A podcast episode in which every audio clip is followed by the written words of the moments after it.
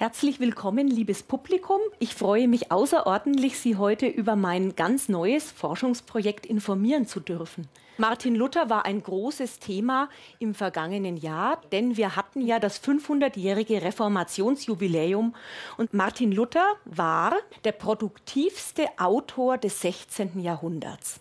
Es ist eine unglaubliche Menge an Texten, die er hinterlassen hat. Und dennoch ist es so, dass von Anfang an sehr viel und sein Name ganz eng mit der Übersetzung der deutschen Bibel verbunden ist. Die Lutherbibel ist wieder in den Fokus der Aufmerksamkeit gerückt. Die evangelische Kirche hat in einer vierten revidierten Fassung die Lutherbibel aktuell halten wollen und sie soll weiterhin als Gemeindebibel in Verwendung bleiben. Und in diesem Zusammenhang ist es interessant zu sehen, dass die Lutherbibel heute immer noch lebendig ist, ein Buch über 500 Jahre alt.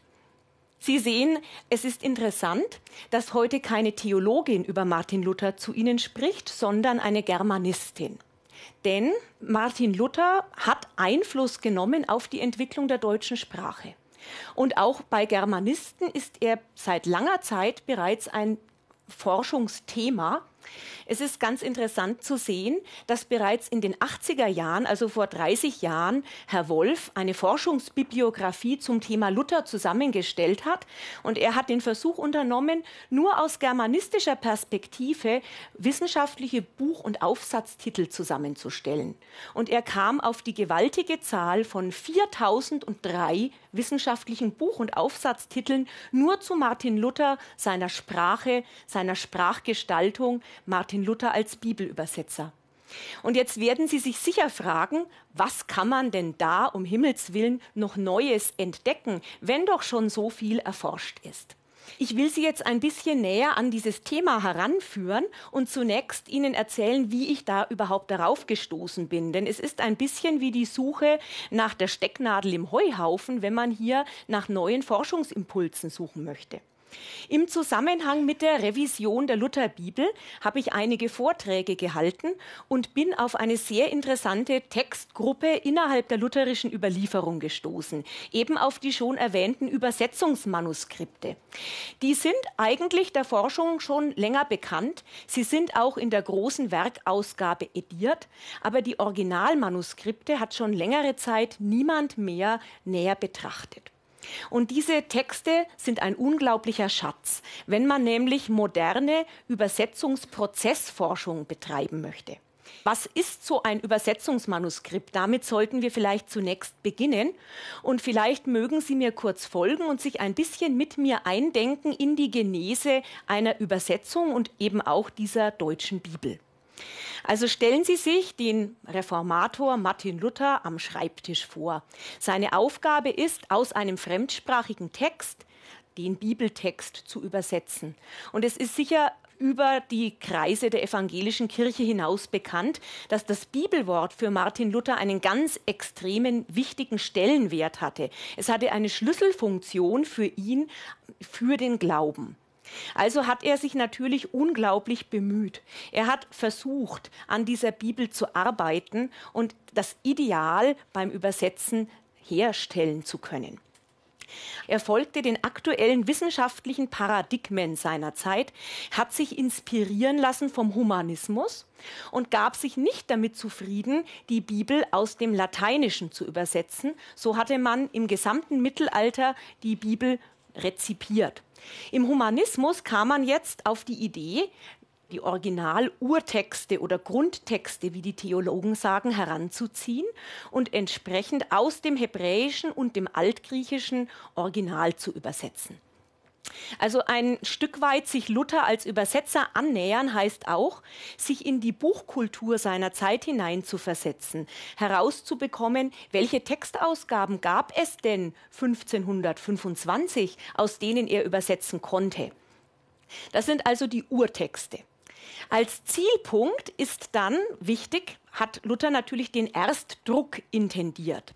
Da ist es auch wichtige Information, dass man sich klar macht, Luther hat die Bibel nicht in einem Fluss übersetzt, sondern es war ein längerer Prozess, bis er die gesamte Bibel einmal übersetzt hatte. Das hat zwölf Jahre gedauert. Er wurde berühmt 1522 mit dem September-Testament, aber bis die sogenannte Vollbibel vorlag, verging die Zeit bis 1534. In dieser Zeit hat er in Etappen immer wieder übersetzt und hat in diesem Fall auch eng zusammengearbeitet mit den Druckwerkstätten seiner Zeit. Also das ist der Zielpunkt. Und da in die Mitte hinein, in dieser Genese, fremdsprachiger Ausgangstext, deutscher Zieltext, der in Etappen im Druck erscheint, hier ordnen sich jetzt diese Übersetzungsmanuskripte ein. Die sind nämlich zweierlei. Zum einen wirklich die Arbeitsgrundlage Luthers beim Übersetzen. Es sind Texte, die er von eigener Hand geschrieben hat, eben die früheste Stufe der Übersetzung. Und zugleich ist das aber auch das Druckmanuskript für die Druckwerkstatt gewesen. Also aus dieser handschriftlichen Vorlage Luthers haben die Drucker die erste Druckfassung hergestellt. Was gibt es jetzt für Übersetzungsmanuskripte und was ist jetzt an diesen Übersetzungsmanuskripten so interessant? Es gibt nicht die Übersetzungsmanuskripte zum Neuen Testament, aber über die Hälfte des Alten Testaments liegt uns in der Ersthandschrift Martin Luthers vor. Das sind 1200 Seiten in etwa. Und ich habe die große Freude, dass ich Ihnen auch so etwas mal zeigen kann. Das hier ist kein Original, sondern ein Bilddigitalisat, das die Universitätsbibliothek Krakau zur Verfügung gestellt hat. Was sieht man jetzt auf diesem Übersetzungsmanuskript? Sie sehen in schwarzer Tinte geschrieben den Text in Martin Luthers Handschrift. Darüber hinaus enthalten diese Texte aber noch wesentlich mehr. Und das sind die zahllosen Selbstkorrekturen, die Luther hier eingetragen hat. Man sieht hier, er streicht schwarz durch, er setzt ab, er korrigiert mit roter Tinte, er streicht schwarz und rot durch, er schreibt Anmerkungen an die Ränder. Und genau diese Selbstkorrekturen sind der Schlüssel für unser neues Forschungsprojekt. Es geht eigentlich weniger um ein produktorientiertes Analysieren von Übersetzungen, sondern interessant ist in der Gegenwartssprache der Weg zum Ziel. Man nennt das eben die Übersetzungsprozessforschung, dass man quasi den Weg der Übersetzung verfolgt. Und das hätte man natürlich jetzt für einen historischen Text niemals für möglich gehalten, dass man hier Übersetzungsprozessforschung leisten kann. Denn man hat sicher den fremdsprachigen Ausgangstext und auch den übersetzten Zieltext. Aber welcher Autor hinterlässt Manuskripte mit so vielen Selbstkorrekturen? Die Seite, die ich Ihnen hier zeige, ist das Übersetzungsmanuskript zu Psalm 23. Also ein sehr bekannter Text und die schaut eigentlich nicht mal so sonderlich viel korrigiert aus. Wenn man genauer hinschaut schon. Aber es gibt Seiten, die sind wirklich sehr wüst. Und aus diesem doch wüsten, korrigierten Text heraus gestaltete der Drucker in der Tat den Erstdruck. Ja, was machen wir jetzt bei unserem Projekt? Es interessiert uns der Sprachgebrauch Luthers und zwar eben nicht nur das Zielprodukt, sondern der Weg zum Ziel. Wir vergleichen also den ausgangssprachlichen Urtext im Weg und in der Genese bis zu dieser ersten von Luther autorisierten Druckstufe. Und man kann hier sehr spannende Dinge entdecken. Zum Beispiel sieht man hier ganz am Anfang er weidet mich auf einer grünen Aue. So kennt man das heute und das ist die Fassung letzter Hand. Ursprünglich hat das ein bisschen anders gelautet. Es heißt in seiner Endfassung, er lässt mich weiden, da viel Gras steht. Aber das ist auch nicht das, was er zuerst hingeschrieben hat, sondern er setzt an und schreibt, er hat mich lassen und streicht das sofort durch. Anscheinend ist es ihm wichtig, diesen Text im Präsens, also in der Gegenwartsstufe, zu transportieren. Und nach dieser Spontankorrektur beginnt er, er lässt mich weiden. Nicht er hat mich lassen, sondern er lässt mich weiden. Dann hat er am Anfang zunächst geschrieben, nicht da viel Gras steht, sondern in der Wohnung des Grases. Und da kann man, wenn man jetzt mit dem hebräischen Ausgangstext vergleicht, erkennen, dass es eine relativ wörtliche Übersetzung des Hebräischen.